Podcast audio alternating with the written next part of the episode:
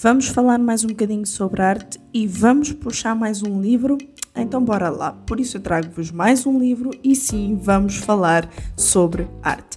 Não só porque eu sou apaixonada por ela, mas também porque sempre achei interessante o facto do ser humano ter a capacidade de criar e expressar o belo. E para falar sobre isso, eu tenho comigo de novo a Yara Pinheiro, ela que é artista visual e mentora no seu próprio curso chamado de Processos de Criação e Arte Abstrata. E nós hoje vamos trinchar mais um bocadinho acerca daquilo que Francis Schaeffer escreveu no seu livro A Arte e a Bíblia. E eu sou Ana Margarida e começa agora mais um Entre Linhas.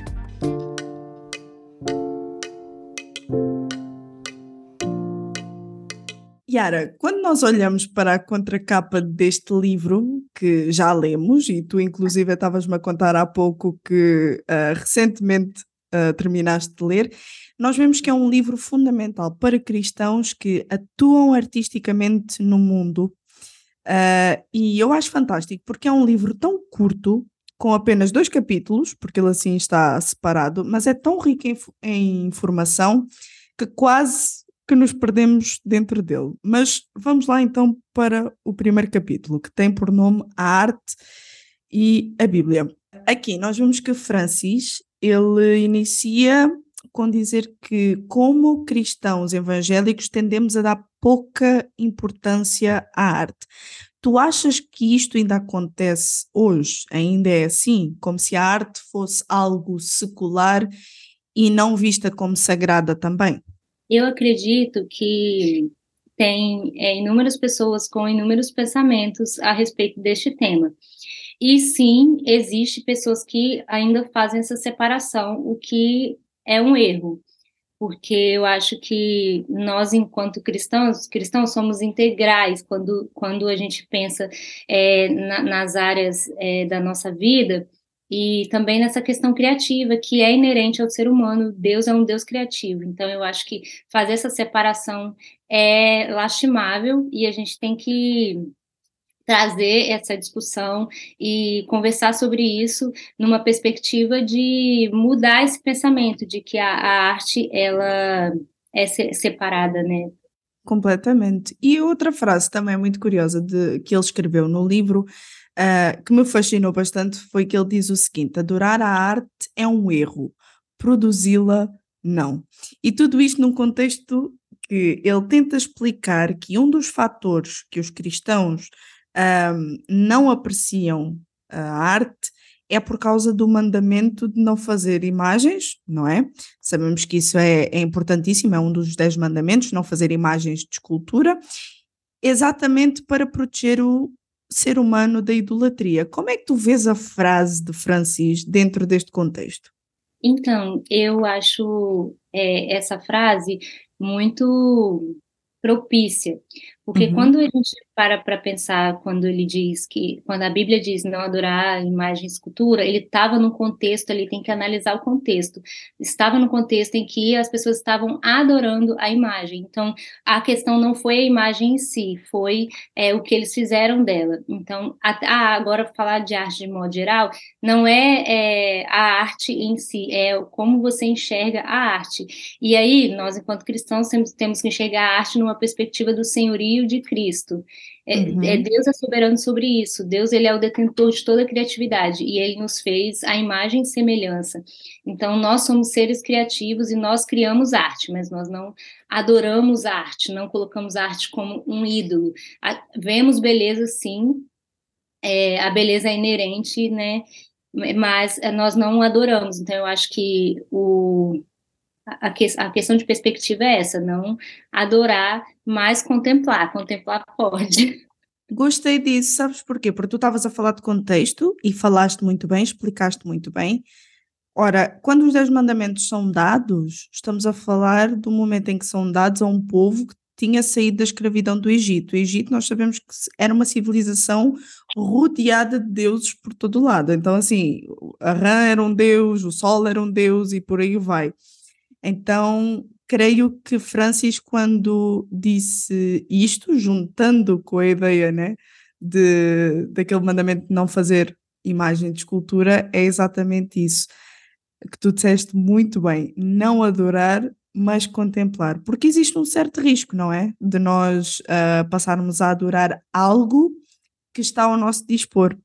Existe sim, inclusive vou fazer um adendo de um livro interessantíssimo nessa temática que chama Deuses Falsos, do Timothy Keller. Maravilhoso. é um livro incrível, eu acho que é, ele aborda não somente a questão de, é, de adorar várias esferas da nossa vida, que às vezes é sutil, nós começamos a, a dar mais importância para vários aspectos, e a arte pode estar incluída nisso, é, e, e, colocar no lugar que não deve, né? Então, é, é fazer aquele exercício de olhar para o nosso coração e, e, pedir ao Senhor mesmo para sondar e ver o, Dando agora o salto para o segundo capítulo, que tem por nome algumas perspectivas sobre arte. O autor ele acaba por nos falar da liberdade de criar apenas por ser belo, porque Deus inclusive é quando nos deu as medidas e as ordens do que deveria ou de como deveria ser o tabernáculo e o templo, essas coisas contavam como beleza, ou seja, quando nos deu, entre aspas, né? porque não é para o nosso tempo,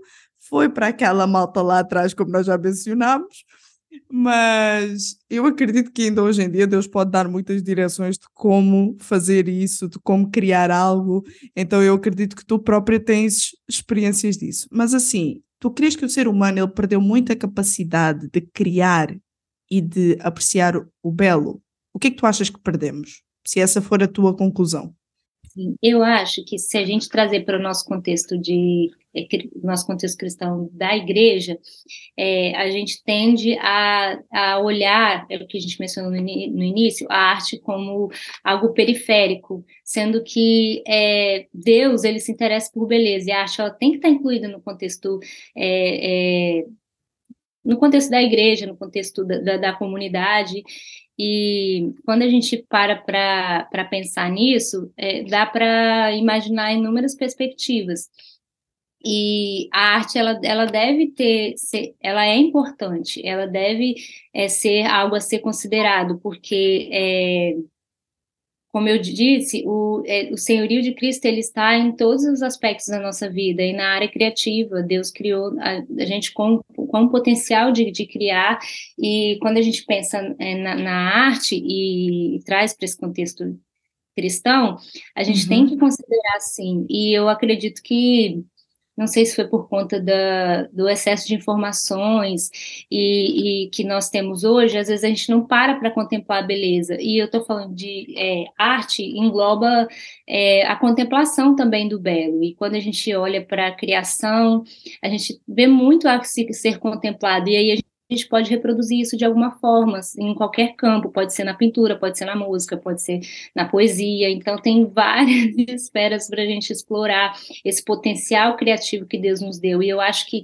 é importante a gente se a gente ter a consciência disso, porque é, às vezes eu escuto algumas afirmações, por exemplo, ah, eu não sou uma pessoa criativa, e, e, eu acho que não é que a pessoa não é criativa, eu acho que ela ainda não se encontrou na criatividade que ela quer seguir. E, e Deus, ele é extremamente criativo e o artista que eu mais admiro, porque se você olhar para a natureza, eu gosto de citar esse exemplo, porque é tanta beleza que você vê, ele se interessa por beleza. Inclusive, num, num trecho do livro, ele fala, é, o Francis, ele fala, olhe para os Alpes, Deus se interessa uhum. por beleza. E, e, a arte, ela é, ela é bela. E, e nesse contexto de criação do, do, tabernáculo, depois do templo, é sensacional. Quando eu comecei a perceber o, a quantidade de obras de arte que estava inserida ali, quando a gente para para ler, é, que não tinha valor utilitário, elas estavam ali para trazer beleza para o tabernáculo e é muito bonito. E Deus ele dava as instruções, é o que a gente falou também anteriormente. Deus ele dá as instruções quando a gente para para ouvir ele dá instruções perfeitas e não tinha engenheiro, não tinha arquiteto naquele tempo, não tinha essas profissões que, que estudam essas questões estruturais, também questão, questão técnica. Uhum. E você vê é, os detalhes e outra questão, questão que eu anotei para citar é que nós temos que ter liberdade para ser criativos, porque no templo tinha elementos lá se eu não me engano, era um romã que era azul e na verdade não existe na, na, na realidade. Mas Deus uhum. ele criou e ele disse para fazer daquela cor, sendo que na realidade não era daquela cor. Então Deus ele nos dá essa liberdade e é muito bonito parar para pensar nisso. E nessa questão da área criativa, eu encorajo mesmo as pessoas da, da, da, da nossa comunidade a buscar a área que ela se sente criativa e, e, Deus ele vai capacitando, sabe? Assim como ele capacitou os artistas naquele tempo uhum. que não tinha uhum. conhecimento como nós temos hoje, imagina hoje com a quantidade de, de ferramentas que nós temos para poder desenvolver. Muito bem, muito bem. E olha, tu estavas a falar há pouco sobre o excesso de informação e é uma coisa que eu não consigo parar de pensar, dado ao mundo que nós vivemos hoje em dia, com este avanço tecnológico que é uma coisa absurda, temos agora aí a inteligência artificial, que é o xodó, como dizem no Brasil, é o querido de muitos e o terror de outros. Para mim é um terror. Mas ela está aí a crescer a todo vapor. Há quem encontre uh, assim, formas de trabalhar com isso. Um, mas eu acredito muito que nada substitui o humano. O que é que tu pensas sobre isso? Verdade, eu concordo plenamente. E eu acho que a partir do momento que a gente começa a utilizar muito dessas ferramentas, eu vou dar um exemplo, tem um aplicativo que ele você a inteligência artificial ela escreve textos lá, você coloca uma temática e escreve. Mas quando você para para avaliar aquele texto, se você para para avaliar um texto que você escreveria, tem mais humanidade. As palavras muitas das vezes são engessadas. Então eu acredito que o ser humano, ele é insubstituível e a gente tem que usar essas ferramentas com muita consciência é, por, porque é uma linha perigosa, assim. E eu acho que, ao mesmo tempo, eu falei de uma ferramenta que é um aplicativo, mas se a gente for parar para pensar em níveis é, maiores, eu estava vendo uma entrevista de um engenheiro da computação e ele disse que a inteligência artificial ao invés, em alguns aspectos, de ser é, benéfico, é é um malefício, porque acaba que é, se condiciona o ser humano a trabalhar de uma forma que é, ele não vai conseguir suprir o, a função de uma máquina. Então, acaba que é uma exploração indireta do ser humano, porque o que uma máquina faz é uma máquina, não é um ser humano. Exato. É, eu acho que insubstituível mesmo, acho que a gente tem que usar as ferramentas com muita consciência e cuidado, é, porque não, não dá. Deus ele criou a gente com todas as nossas é, particularidades, com nossas, todas as nossas singularidades, e há beleza nisso. Eu acho que é um aspecto para a gente se pensar.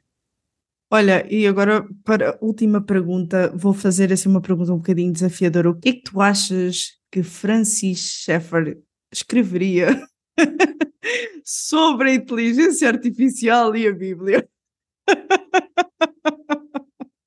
Lancei a bomba.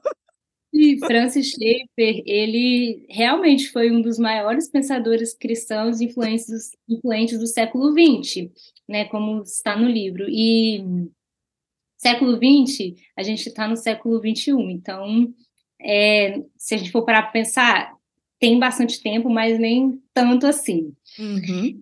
Eu acho que, é, como ele era um estudioso é, de, dessas áreas da filosofia, da arte, eu acho que ele teria muito a dizer nesse sentido, e eu acredito que ele mais criticaria. Eu acredito que ele teceria críticas pesadas. E eu acho que é isso, porque realmente se a gente parar para avaliar, de modo geral, é, tem malefícios e a gente tem que ter muita, muito cuidado ah, nessas, nessas questões para a gente não ser levado a, a, perspectivas que vão contra o que a gente acredita, né? Exato. Eu creio que Deus foi muito um, ah, intencional em criar o ser humano e também creio que ele foi intencional em criar o ser humano para que ele pudesse criar e nada substitui o humano. Verdade. Certo? Concordas com isso? Sim, concordo plenamente. Olha, e agora para rematar, deixa aqui um incentivo com as tuas próprias palavras sobre o que é que o livro te impactou e também porque é que os nossos ouvintes devem, devem ouvir. Ai, ouvir não, desculpa. Ler. Eu vou, vou falar com minhas palavras, mas eu vou citar uma frase que eu acho que encaixa muito bem no que a gente está dizendo. O cristão é alguém cuja imaginação deve voar além das estrelas. Que bonito isso. Realmente, que, que eu quero encorajar é, nós a ter é, liberdade na nossa imaginação, é, acreditar que o desenvolvimento de habilidades ele acontece. Deus ele pode nos capacitar quando a gente é curioso, a gente pesquisa. Eu acho que esse livro em questão, ele ensina muito a gente a ter um olhar mais amplo sobre, sobre a arte, trazendo para o nosso contexto cristão e saber que isso não está separado e, e, a gente deve buscar a criatividade, deve buscar é, cri ser criativo e olhar para Deus enquanto um, o maior criador de todos e se inspirar nele, porque nós somos imagem e semelhança dele, né? Então, que a gente tenha sensibilidade nisso e acredite que as habilidades são desenvolvidas sim. O Entre Linhas contou com a participação especial de Yara Pinheiro e com a apresentação de Ana Margarida. Realização RTM Portugal.